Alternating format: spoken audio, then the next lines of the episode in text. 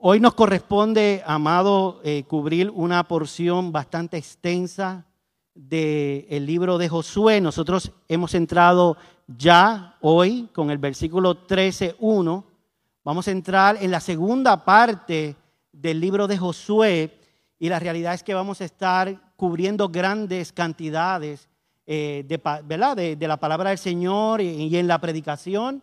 Así que no lo vamos a leer completo hoy, pero sí les animo que en su casa vayan por toda la lectura de la palabra. Recuérdense que nada está en la palabra por casualidad. La palabra fue inspirada por el Espíritu Santo, así que es menester y es nuestro deber ir a través ¿verdad? de todos estos capítulos. Hoy vamos a estar cubriendo desde el capítulo 13 hasta el capítulo 15.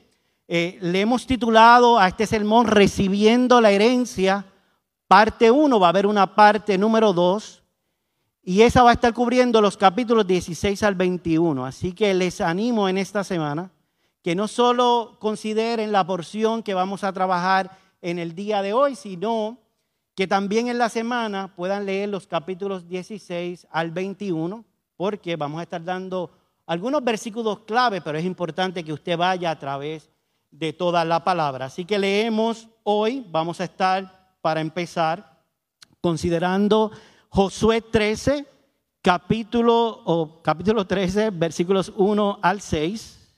Así que le pido que me acompañen a leer en esta mañana. Dice la palabra del Señor. Cuando Josué ya era viejo, el Señor le dijo, tú ya eres anciano y todavía queda mucha tierra por conquistar. Esta es la tierra que queda y empieza a listarla. Todos los distritos de los filisteos y todos los de los jesureos, desde el Sior que está al oriente de Egipto hasta la frontera de Cron al norte, que se considera de los cananeos. Los cinco príncipes de los filisteos el gaseo, el asdodeo, el ascaloneo y el geteo y el ecroneo, también los sabeos. Hacia el sur, toda la tierra de los cananeos y Meara, que pertenece a los sidonios, hasta Fec, hasta la frontera de los amorreos y la tierra de los gilblitas. Y todo el Líbano hacia el oriente, desde Baalgad al pie del monte de Hermón, hasta Lebo Amad, a todos los habitantes de la región montañosa, desde el Líbano hasta Misrefot Maim, a todos los sidonios, que dice, yo, está hablando Jehová, yo los expulsaré delante de los israelitas. Pero le da una encomienda a Josué. Le dice, solamente tú tienes que repartir la tierra por suerte Israel como heredad, tal como te he mandado. Permítame, amada iglesia, comenzar este mensaje trayendo un poco de contexto con respecto a la manera que vamos a estar trabajando los sermones en los próximos domingos. Sepa que con el capítulo 13 entramos a otra división importante del libro de Josué. Cuando leemos y estudiamos, la mayoría de los comentaristas bíblicos están de acuerdo que desde el capítulo 1 hasta el versículo 2, básicamente el texto va a estar enfocado en la entrada y conquista de, Canaán. Sin embargo, con este capítulo 13 abrimos otra parte del libro y usted va a notar que hay un cambio, hay un cambio no solo en la narrativa, sino también en el tono. Y ahora vamos a ver que el autor de Josué va a estar más bien centrado en la repartición de la herencia. Usted va a notar que pasamos de una narrativa donde hay acción, donde hay imágenes gráficas exuberantes y espectaculares, a un tono más bien más tranquilo, donde se listan los territorios y donde se listan las personas que son herederos de esos territorios. La ausencia total de acción en el libro va a, contrastar drásticamente, ¿verdad? Con esa primera parte del libro y bueno, vamos a ser honestos en esta mañana. aún el lector más ávido, cuando llega a estas porciones de la Biblia, empieza a flaquear. Es por esto que se hacen los planes de lectura, ¿verdad? anuales, tratando, ¿verdad?, de que sea más llevadero el poder cubrir la Biblia en un año. Te dan una porción de los evangelios, una porción del Antiguo Testamento, una porción, una genealogía. Porque por alguna razón, por naturaleza, por naturaleza, iglesia, nosotros somos más, estamos más interesados cuando hay acción. Cuando hay acción, cuando está pasando algo. ¿Cuántos de ustedes aquí estuvieron en esta semana y la pasada y leyeron sobre, alce la mano, sobre la situación que ocurrió en la parguera? Que hubo una situación allá en la parguera. ¿Cuántos leyeron sobre eso? Y, ¿verdad? ocurrió la situación. Qué poquito, no tenemos muchos abogados de Facebook ni... Hay dos o tres valientes que dicen, sí, yo, yo leí, yo leí sobre eso. Ahora bien, ¿cuántos de nosotros fuimos directamente a ver, por ejemplo, la ley, la ley que rige el espacio marítimo terrestre? O, por oír a las escrituras para ver si realmente por lo que están protestando es legal o no es legal. La realidad es que pudimos haber volcadonos hacia la noticia, pero realmente esa parte es como más aburrida. Pero tenemos un problema con eso, llamada iglesia. Y es que nuestro problema radica cuando nos acercamos a este tipo de verso, es que estamos demasiado despegados de lo que significó ese verso para la audiencia original. Para entender este pasaje correctamente, nosotros tenemos que entender la importancia que era la repartición de la herencia para el pueblo de Israel. Usted podría pensar que estas listas y descripciones son terriblemente aburridas, pero sepa que cada versículo que nosotros vamos a cubrir en esta predicación y en la del próximo domingo está cumpliendo lo que una vez Dios prometió en Génesis 12:7 cuando le dijo a Abraham, cuando se le apareció a Abraham y le dijo, a tu descendencia, a tu descendencia, yo daré a esta tierra. Y eso, amada iglesia, no tiene nada de aburrido. Aquí se encuentran las escrituras de propiedad, amada iglesia, de cada familia de Israel. Escritas en las santas escrituras con toda la autoridad y con lo que eso representa. El otro problema, amada iglesia, es que nosotros nos olvidamos, como dije al principio, lo que el apóstol Pablo, inspirado por el Espíritu Santo, escribió en 2 de Timoteo 3:16. Y es que, que toda la escritura es inspirada por Dios. Y es que es útil para enseñar, para redarguir, para corregir y para instruir en justicia. Y esta parte que puede sonar un poquito más lenta, es parte de la palabra de Dios. Por eso esta parte del libro de Josué debe ser enseñada y aplicada como lo que es la santa palabra del Señor. Nuestra estrategia para cubrir estos nueve capítulos no es presentar una explicación detallada de los lugares y de las personas. Eh, cuando tú lees a Calvino, por ejemplo, en el comentario que tiene de esta sección, dice, al ministro que se va a parar a exponer este, esta porción de la palabra, no es que va a dar una clase de geografía, ese no es. Nosotros nos reunimos en esta mañana para qué? Para predicar el santo evangelio de Dios.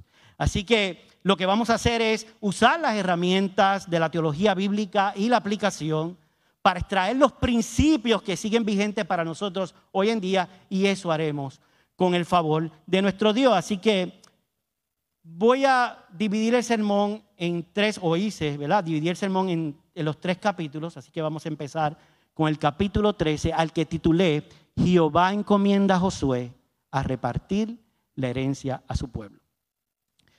Los primeros capítulos o los primeros versículos de este capítulo 13 son la introducción de todo lo que el autor va a narrar hasta el capítulo 21.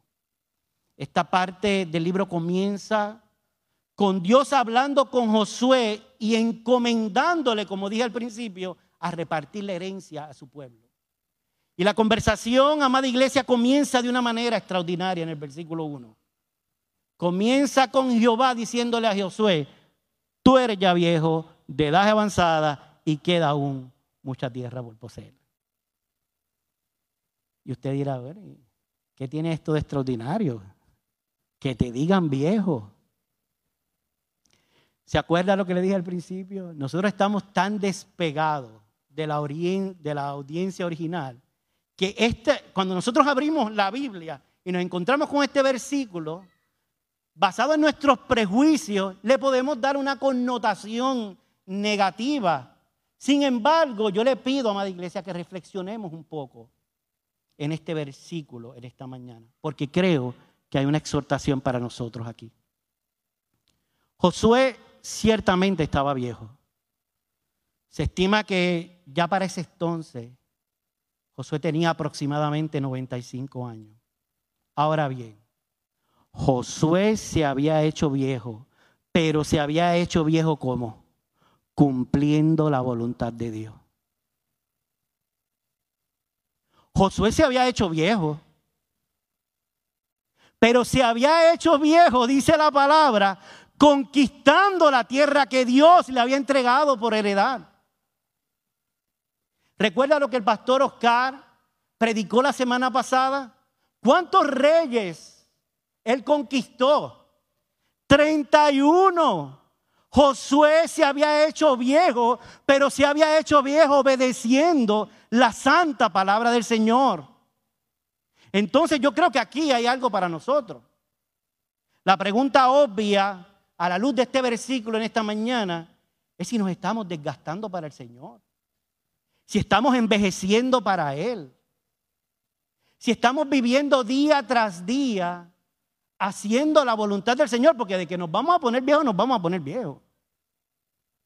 Todos estamos que envejeciendo. Recientemente esta iglesia, perdona Denis que tú seas ejemplo, celebraba el nacimiento de Elías. Hoy por la mañana Denis me envió un, video que Elías está gateando, amado. Todos estamos que envejeciendo, ya ha pasado seis meses. Hoy es un día más. Hoy es una semana menos. Hoy es un año más. Y la pregunta para nosotros en esta mañana es qué estamos haciendo para la obra del Señor. Se estima que a Josué le tomó siete años, amado, en conquistar la parte del norte, que fue justo lo que nosotros cubrimos la semana pasada. Y cuando yo estudiaba este sermón, yo me hacía esa pregunta para mí. En los últimos siete años de mi vida, ¿qué yo he hecho para Dios? Le confieso que mi corazón se entristeció. Ante un ejemplo como Josué, mi corazón se entristeció. Porque aunque he vivido para Él, yo me hacía estas preguntas, ¿me he desgastado para el ministerio realmente? ¿O me he gastado por trivialidades de la vida? Porque vamos a envejecer. O lo haces para Dios, o lo estar haciendo para el mundo. Entonces yo me preguntaba, ¿he envejecido corriendo la buena batalla de la fe? ¿O he estado corriendo detrás de mi trabajo, de mis logros personales, de metas que son efímeras. Porque este versículo, más allá de verlo de una manera negativa, es una exhortación hermosa, porque le estás diciendo, tú estás viejo, pero ¿sabes qué? Has envejecido haciendo más voluntad y todavía tengo trabajo para ti. Quizás no conquistando, pero qué más hermoso que repartir la herencia que él había prometido. Este versículo, amado, es extraordinario porque nos dice que Josué se había hecho viejo, pero se había hecho viejo en el Señor, peleando en el Señor, obedeciendo al Señor. Dama, caballero, joven que me escucha en esta mañana. El mundo claramente te dirá que estás perdiendo el tiempo, que estás malgastando tu vida, pero entiende en esta mañana del Señor que es un deleite hacerse viejo en el Señor. Oh, amada iglesia. Es por esto que el salmista escribió, enséñanos de tal modo a contar nuestros días, que traigamos al corazón sabiduría. Cada instante cuenta, cada día cuenta. La exhortación en esta mañana es que nos vamos a envejecer, pero lo vamos a hacer en el Señor. Es mi oración, Señor, que cada día pase con nosotros en la iglesia caminando este camino en obediencia, batallando unidos como congregación y envejeciendo para su gloria y para su honra.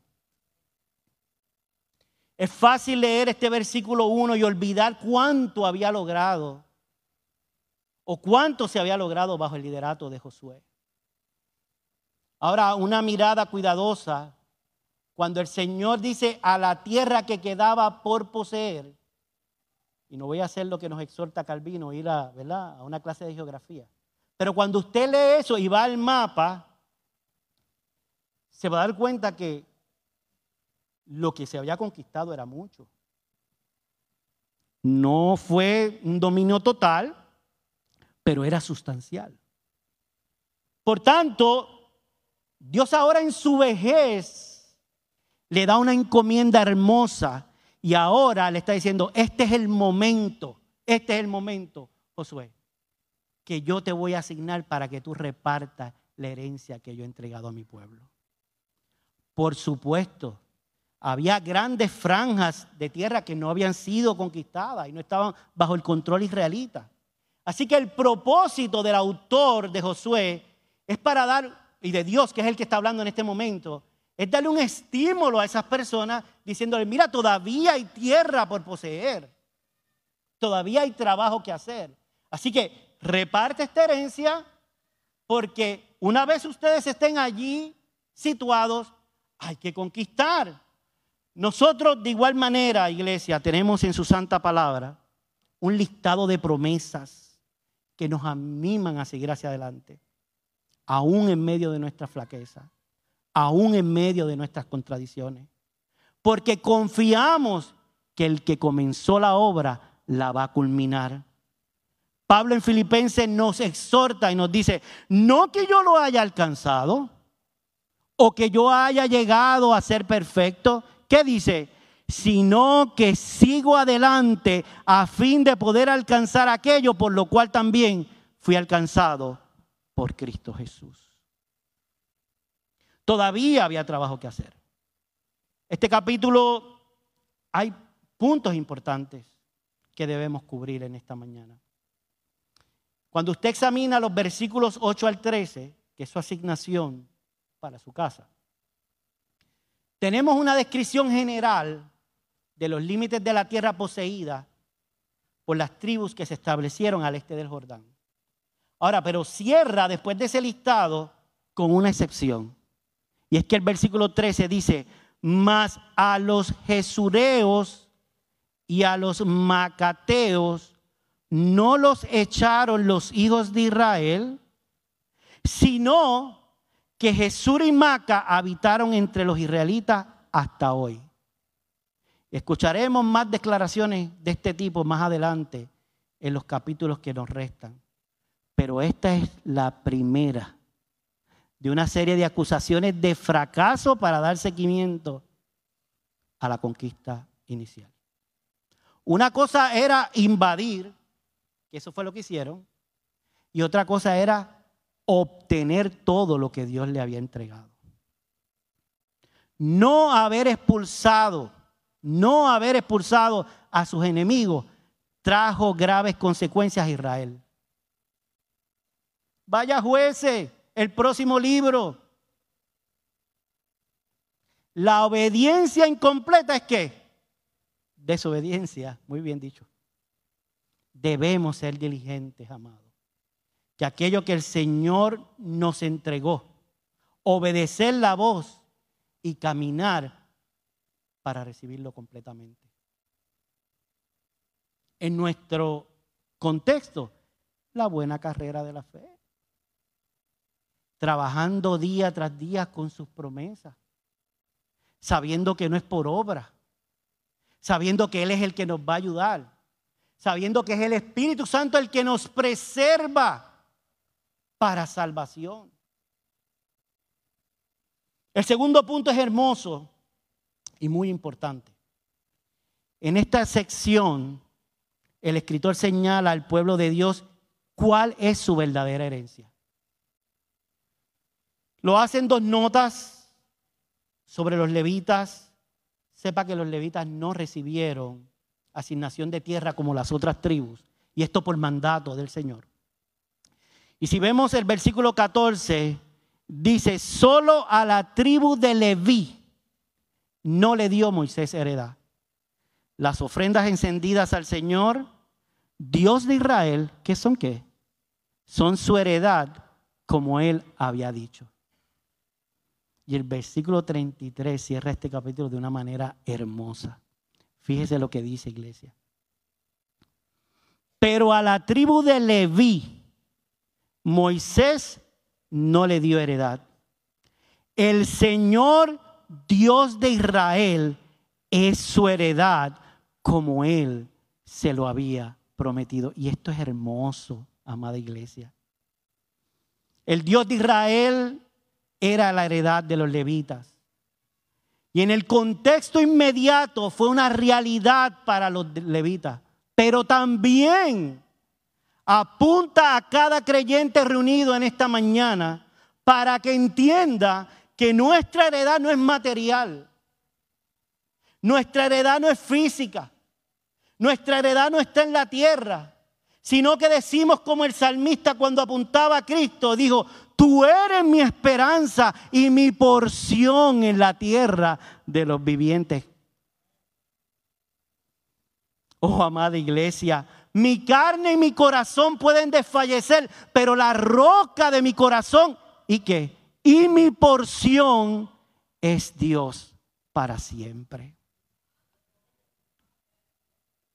Más que una heredad terrenal, efímera, que va a pasar. Nosotros los que estamos congregados en esta mañana, tenemos una heredad que no se corrompe nuestra heredad es el Señor. Jehová es nuestra herencia. Jehová es nuestra porción. Por tanto, en Él esperaremos. Esta verdad aplicada al Evangelio y a Cristo es descrita muy bien, muy bien, amado. En la primera epístola del apóstol Pedro. Cuando en una oración maravillosa e inspirado por el Espíritu Santo, Él escribe de esta manera. Y dice, bendito el Dios y Padre de nuestro Señor Jesucristo, que según su grande misericordia nos hizo renacer para una esperanza que viva por la resurrección de Jesucristo de los muertos. Y mira lo que dice después. ¿Para qué? ¿Para qué? Para una herencia incorruptible, incontaminada e inmarcesible, revelada en los cielos para nosotros, que soy guardados por el poder de Dios mediante la fe, para alcanzar la salvación que está preparada para ser manifestada en su postrero tiempo. Esa es nuestra herencia, amado. Nosotros somos peregrinos y extranjeros en esta tierra. Y así como los levitas no recibieron una herencia física, porque la palabra dice que su herencia era el Señor. Así nosotros, más que lo que podamos ganar en este mundo, nuestra mirada tiene que estar apuntando a la cruz del Calvario, donde nosotros hemos recibido el perdón y hemos recibido, Señor, de parte de Él la promesa de que regresará y nos llevará a reinar por toda una eternidad con Él.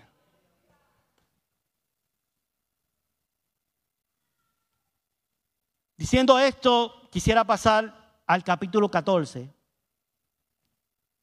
El capítulo 14, básicamente cuando tratamos de desenredar el meollo, el capítulo 13 nos dice, hay una encomienda, hay que repartir la herencia Y entonces el autor de Josué, justo después lo que hace, y te voy a poner un ejemplo de cómo debe ser. Le da la encomienda a Josué, lista, obviamente nos trae la esperanza hermosa de apuntar que de qué vale la herencia terrenal cuando nuestra mirada debe estar puesta en los cielos. Y dice, y by the way, y por lo tanto también te voy a dar un ejemplo de cómo se debe hacer esto. Y es el ejemplo de Caleb. Una, de, una vez describe la manera que Dios le da la encomienda de repartir la tierra a Josué. Lo segundo que hace el autor es enfocarse en Caleb. Como un ejemplo de cómo las tribus de Israel deberían extender la conquista original. Recuérdese que se nos dijo que faltaba qué?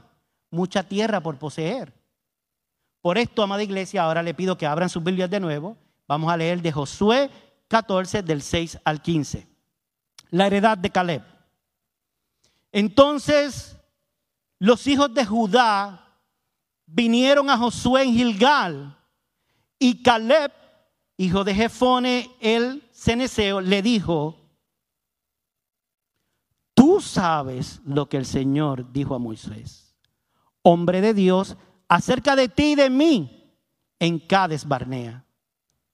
Yo tenía 40 años cuando Moisés, siervo del Señor, me envió de Cades Barnea a reconocer la tierra y le informé como yo lo sentía en mi corazón. Sin embargo, mis hermanos que subieron conmigo hicieron atemorizar el corazón del pueblo. Y lo que dice es hermoso. Pero yo dice Caleb, pero yo seguí plenamente al Señor mi Dios.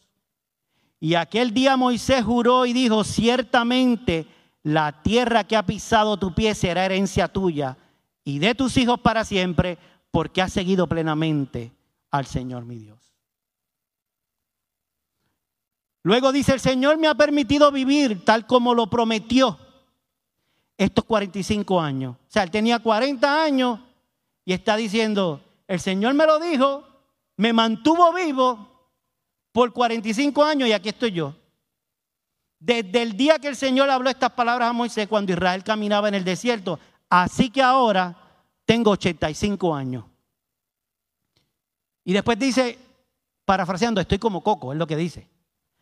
Todavía estoy tan fuerte como el día en que Moisés me envió como era entonces mi fuerza, así ahora es mi fuerza para la guerra y para salir y para entrar. Ahora pues, dame esta región montañosa de la cual el Señor habló aquel día, porque tú oíste aquel día que allí había naceos con grandes ciudades fortificadas. Tal vez el Señor esté conmigo y los expulsaré, como el Señor ha dicho.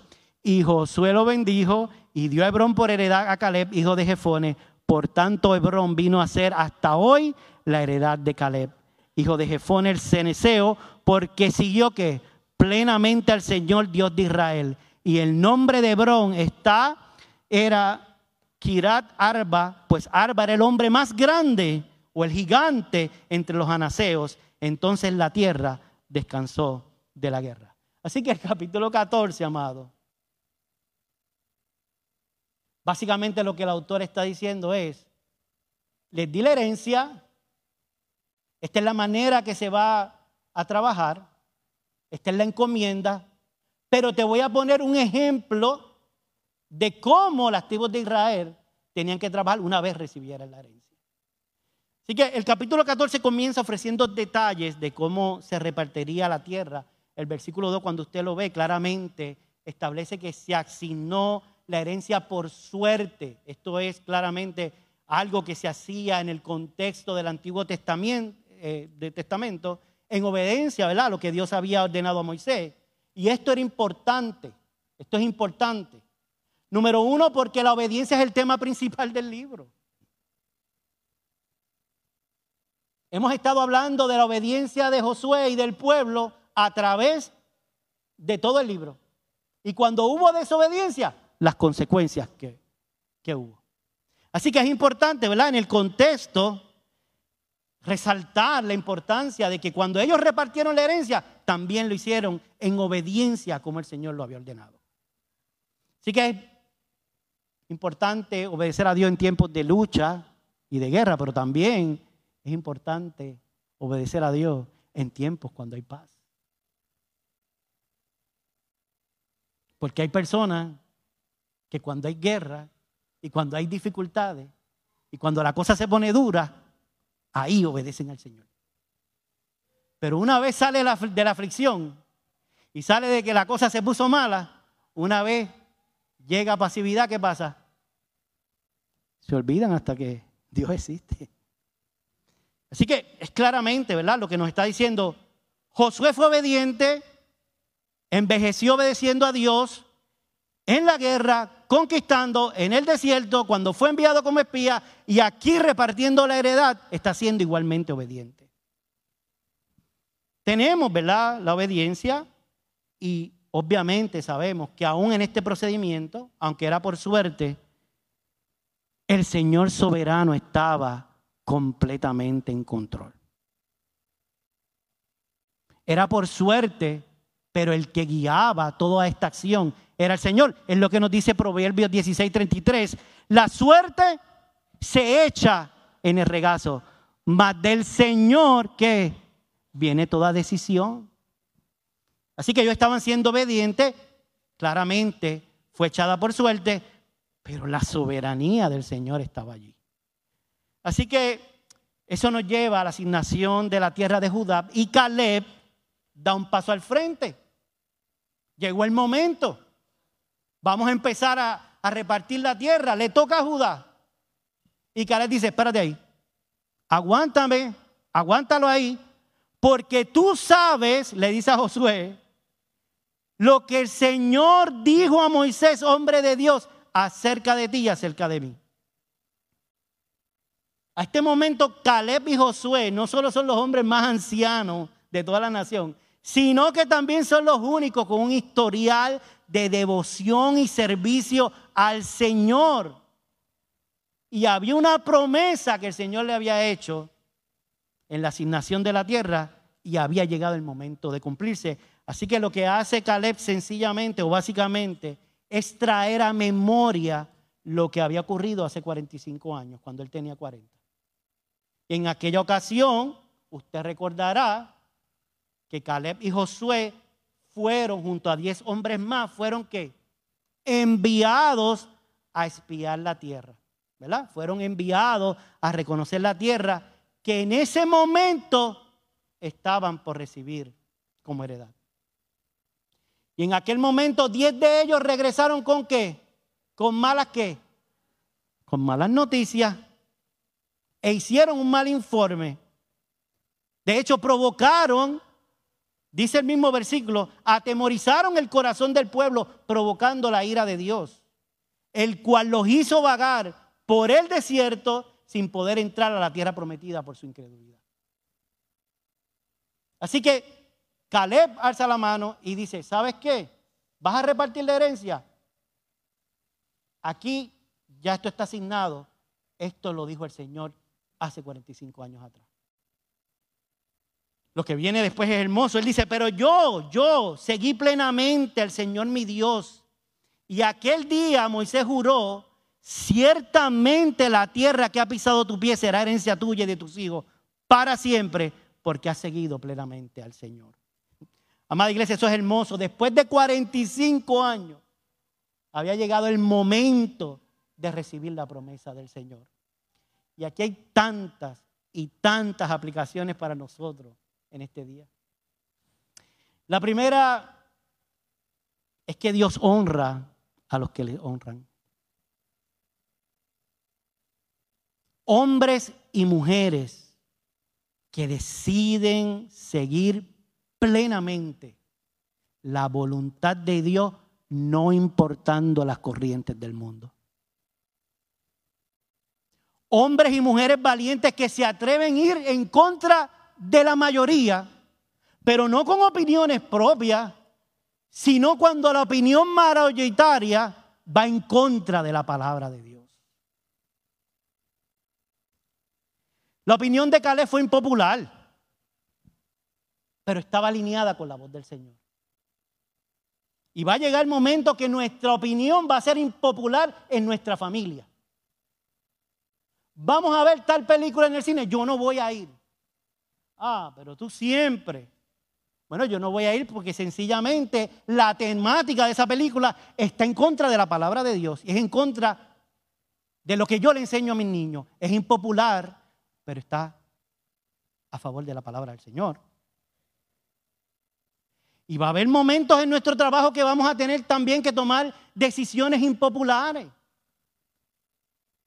donde se nos exige y se nos empuje las agendas demoníacas y nosotros vamos a tener que decir, mira, ¿sabes qué? Yo no voy a participar de esa actividad porque porque no está alineada plenamente a la palabra del Señor. Y muchas veces también va a ser impopular. No iba a decir esto, pero usted viene de una familia de rollo, del corazón de rollo, y usted va a decir, no, yo no voy a votar por tal político. Va a ser impopular en su familia. Toda la familia, bisnietos, abuelos, tatarabuelos, han sido de tal partido, pero yo no. Porque el partido ese no está alineado a la palabra del Señor.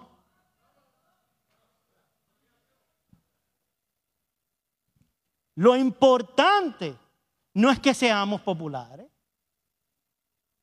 Lo importante no es que ganemos el favor de nuestros amigos, de nuestros familiares, de aquellos que nos rodean. Amados, lo, lo importante es que nosotros recibamos el aval de nuestro Dios y lo que dice aquí en su santa palabra. El pueblo de Dios entonces tiene que estar preparado, porque la fe devota con frecuencia significa una fe solitaria que te vas a encontrar totalmente solo. Seguir a Cristo, amada iglesia, cuesta. Hay una actividad que se celebra el pecado y no va acorde con la palabra de Dios en el trabajo. No cuentes conmigo. Te vas a quedar solo ahí en el escritorio. Sí. Es mejor estar a solas que con una multitud que va en contra de la palabra del Señor. By the way, todos los que siguieron la opinión popular de los diez espías murieron en el desierto y no alcanzaron el momento que estaba viviendo Caleb. Aquellos que siguieron el consejo popular de los diez espías, que dijeron, ah, no, allá hay gigantes, para allá yo no voy. ¿Dónde murieron? En el desierto. Pero aquella opinión que fue impopular, aquí estamos en el capítulo 14 diciendo, no, no, no, no, no, no. El Señor me prometió esta tierra y aquí yo estoy, Josué, para recibir la heredad de mi padre.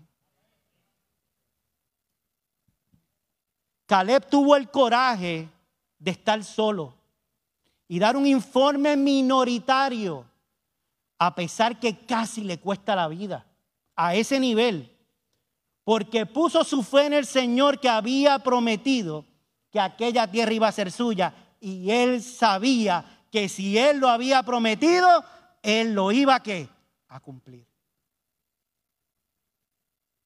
Y esto nos lleva al punto número dos de la aplicación, ¿verdad?, que podemos traer de este pasaje. Y es que la fe de Caleb estuvo anclada en qué? Lo repite tantas veces.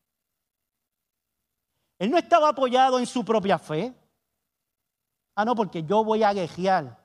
Y aquí yo me voy a poner viejo y yo voy a llegar porque yo voy a llegar porque yo tengo fe y la tierra va a ser mía. No, eso es lo que no dice. Eso no es lo que dice.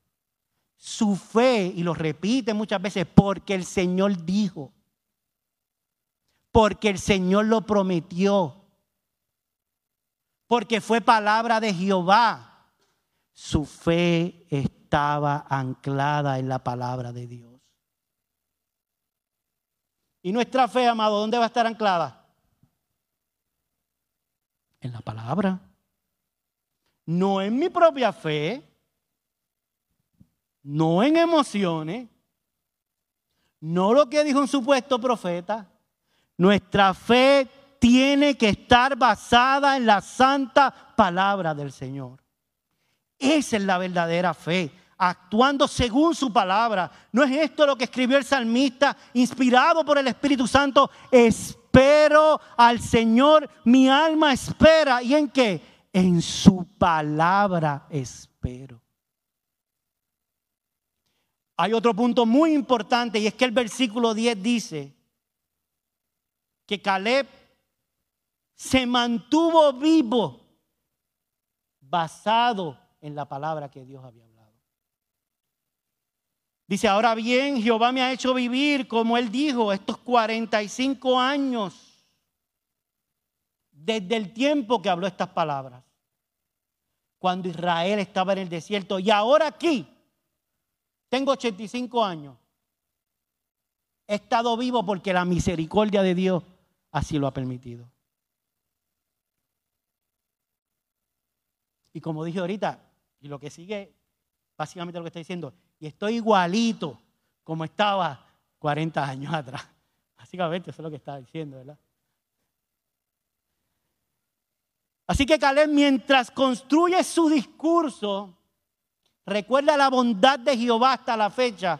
Y dice, Jehová me ha mantenido vivo durante los últimos 45 años. Y ahora tengo 85 y me está bendecido con fuerza y resistencia para recibir lo que me prometió. Y esa es la forma que la verdadera fe ve las cosas. La verdadera fe se ancla en su palabra. Mira hacia el pasado y nos recuerda de dónde nos sacó. Y allí nosotros podemos ver la bondad de Dios. Nos recuerda que estamos muertos en delitos y pecados. Nos recuerda que estamos vagabundos por este mundo. Pero Dios salió a nuestro encuentro. Cristo llegó, abrió nuestros ojos, nos dio una vida nueva. Y como dice en su palabra, nos va a preservar hasta el final. ¿Por qué? Porque yo lo digo. No, porque Él lo prometió. Finalmente, Caleb llega a donde Él quiere llegar y era reclamar su herencia. En el versículo 12 nos dice que le dice a Josué, te expliqué, ¿verdad?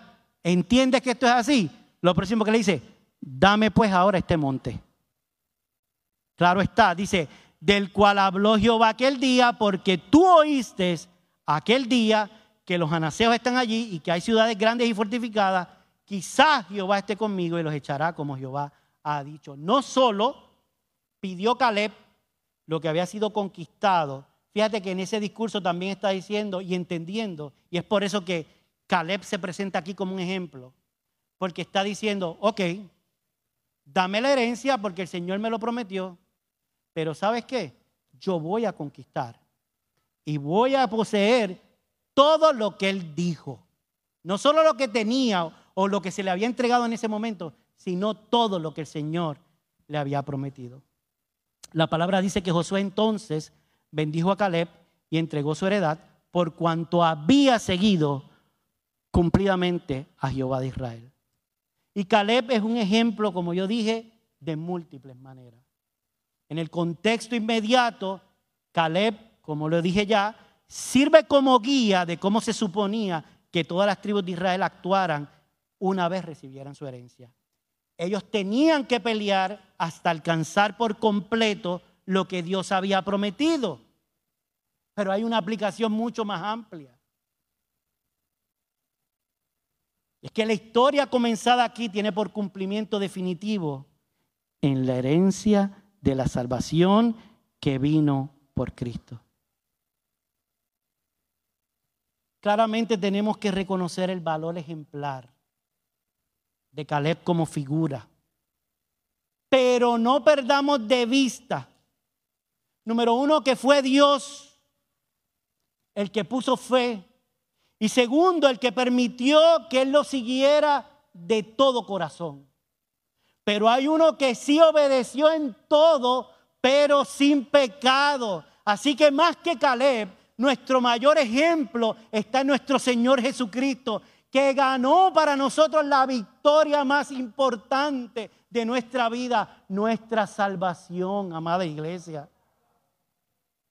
Y no la ganó parcialmente, la ganó completa. Cristo compró con su sangre preciosa nuestra salvación y nos dará una herencia celestial duradera que constituye el objeto y el contenido de nuestra fe. Caleb, ciertamente, el autor lo trae como ejemplo, pero nuestro ejemplo mayor está en Cristo. Caleb apunta a él.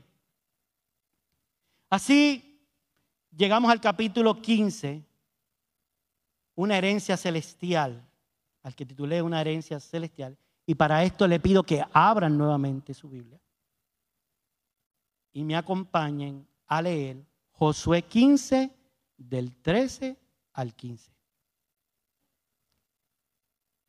Mas a Caleb, hijo de Jefone, dio su parte entre los hijos de Judá, conforme al mandamiento de Jehová Josué.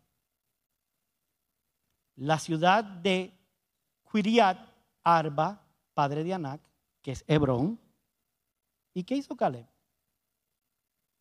Y Caleb echó de allí a los tres hijos de Anac, a Sesai, a Imán y a Talamai, hijos de Anac. De aquí subió contra los que moraban en Debir, y el nombre de Debir era Kierat Sefer. El capítulo 15, ya lo que hace el autor es entrar en los detalles específicos de la repartición de la herencia entre las tribus de Israel. Aquí básicamente lo que se nos está dando son más detalles de cómo fue que Caleb actuó una vez recibió su herencia. Así que Caleb no solo habló en fe, sino que actuó también en fe y Jehová le concedió el éxito. Él lo había dicho, él lo había prometido. Así que basado en la palabra de, de Jehová, él dice, yo recibo esta herencia, pero la voy a recibir completa. No voy a cometer el error que ya vimos que cometieron aquellos que estaban al este del Jordán. Sino que una vez yo recibo, yo la pongo en acción. La fe de Caleb es la acción y se convierte en un ejemplo para todo Israel. Y así es que se debía seguir la conquista inicial. Ahora bien, en el contexto más amplio de ese capítulo 15, básicamente lo que está tratando el autor y lo que va a empezar a tratar a través del libro, de los capítulos que, restan. Así que Josué básicamente es un cumplimiento, este capítulo 15 es el cumplimiento concreto de la promesa que había sido hecha a Abraham hacía mucho tiempo. Si usted en esta mañana me acompaña a Génesis 10, 15, 18 al 21, básicamente se dará cuenta que lo que está describiendo el autor en el capítulo 15 es básicamente lo que el Señor ya había prometido. Y como le dije, esto es súper interesante. En aquel día Jehová hizo un pacto con Abraham diciendo, a tu descendencia daré esta tierra desde el río de Egipto hasta el río grande el río Éfrates, la tierra de los ceneos, los ceneseos, los camoneos, los eteos, los fereceos, los refaitas, los amorreos, los cananeos, los jerseos y los jebuseos. Aquí lo que se está viendo, lo que se está describiendo, básicamente, es concretamente el cumplimiento de la palabra de Jehová. El lector debe recordar que tanto este capítulo como el que vamos a ver en los siguientes domingos, básicamente lo que se nos está describiendo, ese regalo de Dios, la tierra. Y eso significa que cada nombre de ciudad, que cada punto fronterizo palpita de emoción porque es el cumplimiento de su palabra. Eso no está puesto ahí por casualidad, amada iglesia. La palabra está inspirada por el Señor Así que básicamente lo que el autor está haciendo es dándole el título de propiedad a cada tribu. Y está escrito en la Biblia. ¿Qué más autoridad que esa? Aquí lo que está es, usted sabe si usted vende la casa y la salda le entrega un título de propiedad y dice, un terreno de tantos metros y la casa consta de tantos cuartos y básicamente es eso. Dios diciéndole a su pueblo, cumplí mi palabra, te estoy dando la tierra que te prometí y aquí están los límites y la frontera. En el mundo que vivimos no es tan fácil ver esta verdad. Nos levantamos, desayunamos, trabajamos, cenamos, volvemos, nos acostamos. Y así vemos la vida como en un ciclo y perdemos los detalles tan importantes de la palabra de Dios. Jesús nos dijo, no nos afanéis. ¿Qué habéis de comer o qué habéis de beber? Ni por nuestro cuerpo, ni la manera que tenemos que vestir. ¿No es la vida más que alimento y el cuerpo más que vestido? Mirad las aves del cielo que no siembran, ni ciegan, ni recogen en granero, y vuestro Padre Celestial las alimenta. ¿No valen nosotros más que ellas? Si el Señor lo prometió, lo va a cumplir, la madre iglesia. Estamos tan enfamados y tan ensimismados en nuestra vida que podemos perder los detalles del cumplimiento de las promesas de Dios.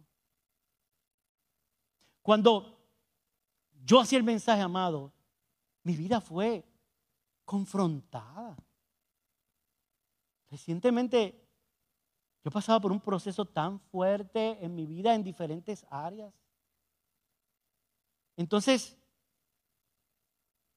la palabra del Señor me lleva a confiar totalmente de Él. En el trabajo te pueden cambiar de puesto, te pueden bajar el sueldo, te pueden quitar beneficio. Pero ¿quién es el que te sustenta a ti? ¿De dónde viene nuestra provisión, amada iglesia? Entonces, mientras yo hacía este mensaje, amado, mi corazón lloraba y lloré físicamente porque el Señor me decía, no, no, Daniel, aquí el que te provee Aquí tu sustento proviene de mí. A ti te pagará una compañía por la gracia de Dios, pero tu sustento y la provisión, donde proviene de mí.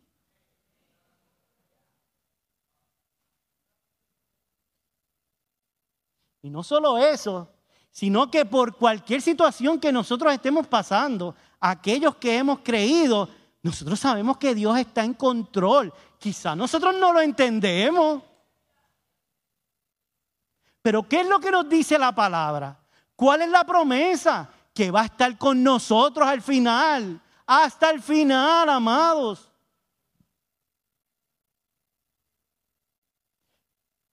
Son circunstancias difíciles y claramente dolorosas, pero el Señor está en control.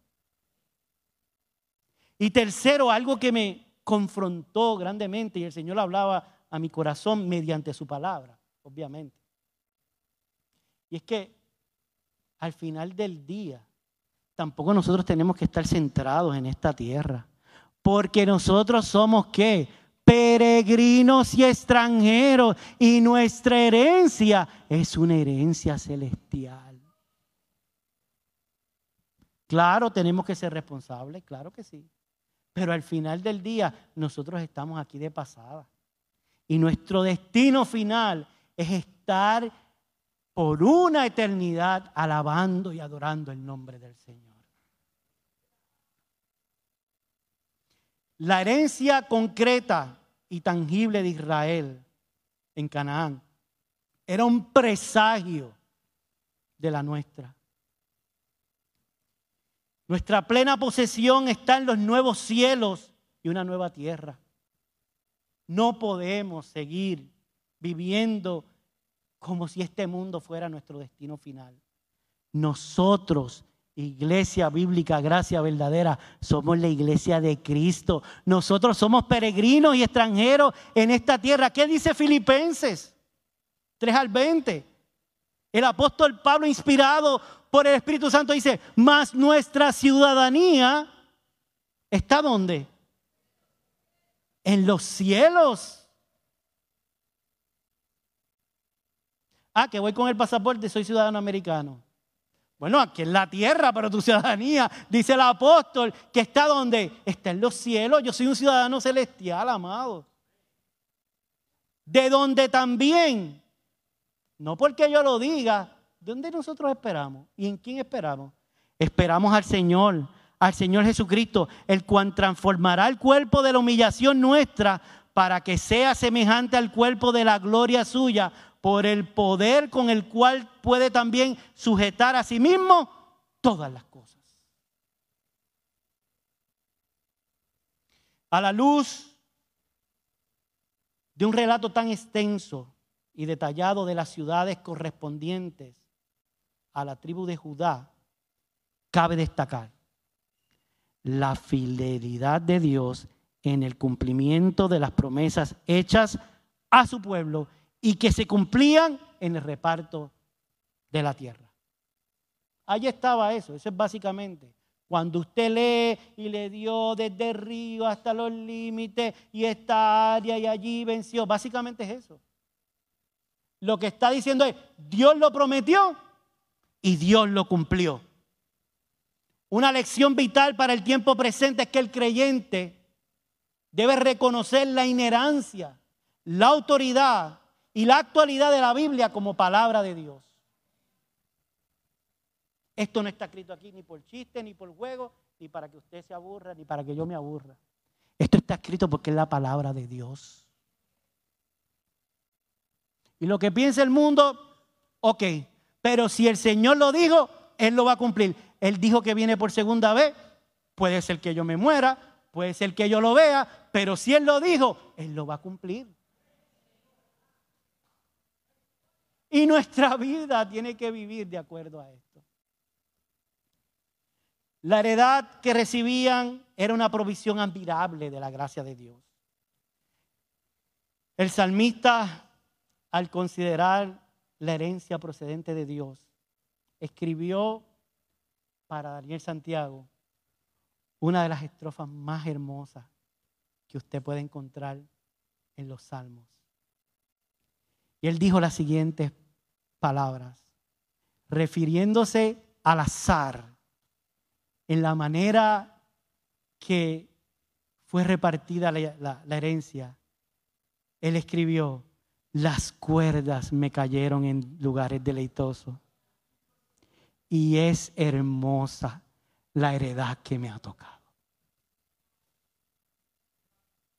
Eso tiene una significancia tan grande para mí, amado. Porque yo viví esta vida vagando por un desierto, perdido en delitos y pecados, en tormentas de vida grande, amada iglesia. Pero un día Cristo me rescató y cuando tiró la herencia, cuando lanzaron la suerte, las cuerdas me cayeron en lugares deleitosos y es hermosa la heredad que me ha tocado.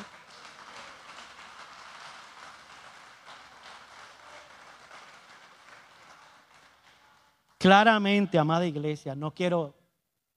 Eh, e-, ese, salmo donde apunta es a Cristo. Claramente cuando usted lo lee, apunta a Cristo.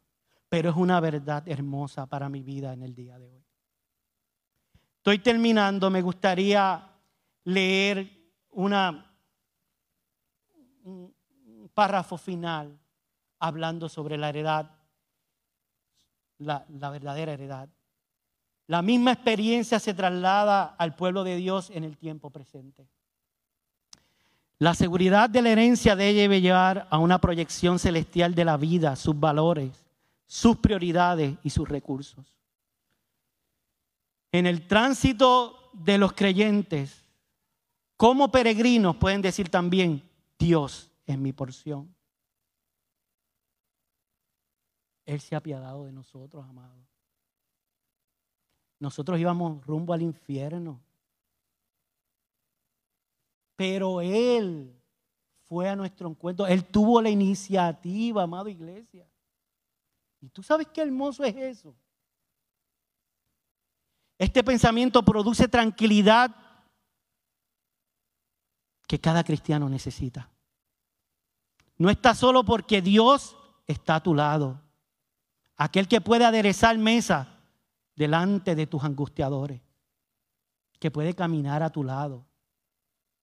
Desear pues otra cosa aquí en la tierra es absurdo, amada iglesia.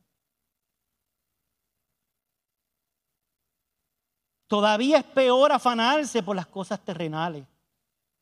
Si el creyente busca anhelantemente las cosas temporales, si pone su mira en la tierra, está dejando de ver las bendiciones celestiales y procurando llenar su necesidad con lo que nunca podrá darle satisfacción personal.